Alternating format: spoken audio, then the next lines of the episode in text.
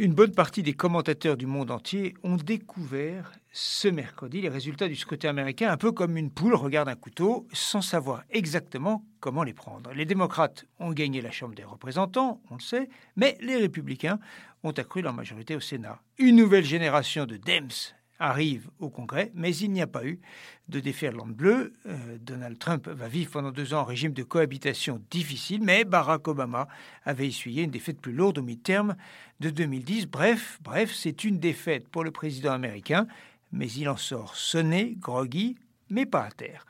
Ce résultat est donc, on le voit, difficile à interpréter pour tous ceux hors des États-Unis qui ne suivent pas de près les subtilités euh, compliquées de la vie politique américaine il n'en est pas moins ce résultat très intéressant. L'occupant de la Maison-Blanche n'a rien fait, et c'est un paradoxe, pour lisser son profil pendant une campagne menée au canon. Il aurait pu faire de la bonne situation économique un argument fort et consensuel.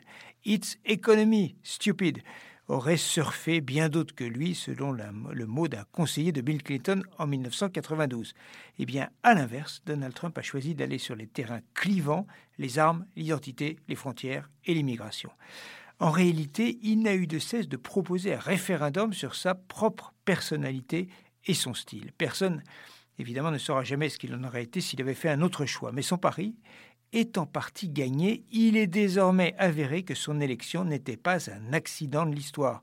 Les électeurs l'ont mis sur surveillance. Il n'y a pas eu un haut le cœur contre sa façon d'être et sa façon d'inverser continuellement le fameux mot de, de Talleyrand tout ce qui n'est pas excessif, selon lui, est devenu insignifiant.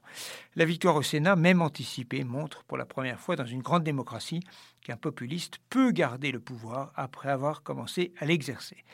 Alors, la bataille va faire rage d'ici 2020 à Washington sur l'hypothèse d'un second mandat de Donald Trump. Mais quelles leçons tirer du scrutin pour le reste du monde et l'Europe?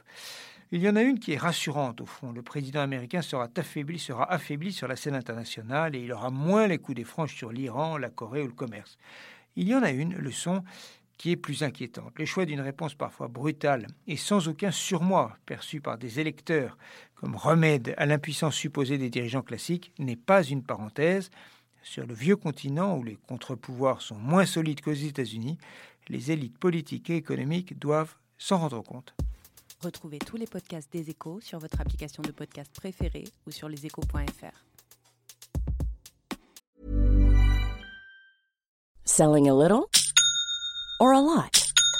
Shopify helps you do your thing however you cha-ching. Shopify is the global commerce platform that helps you sell at every stage of your business. From the launch your online shop stage to the first real life store stage, all the way to the did we just hit a million orders stage. Shopify is there to help you grow. Shopify helps you turn browsers into buyers with the internet's best converting checkout. 36% better on average compared to other leading commerce platforms because businesses that grow grow with Shopify. Get a $1 per month trial period at shopify.com/work. shopify.com/work.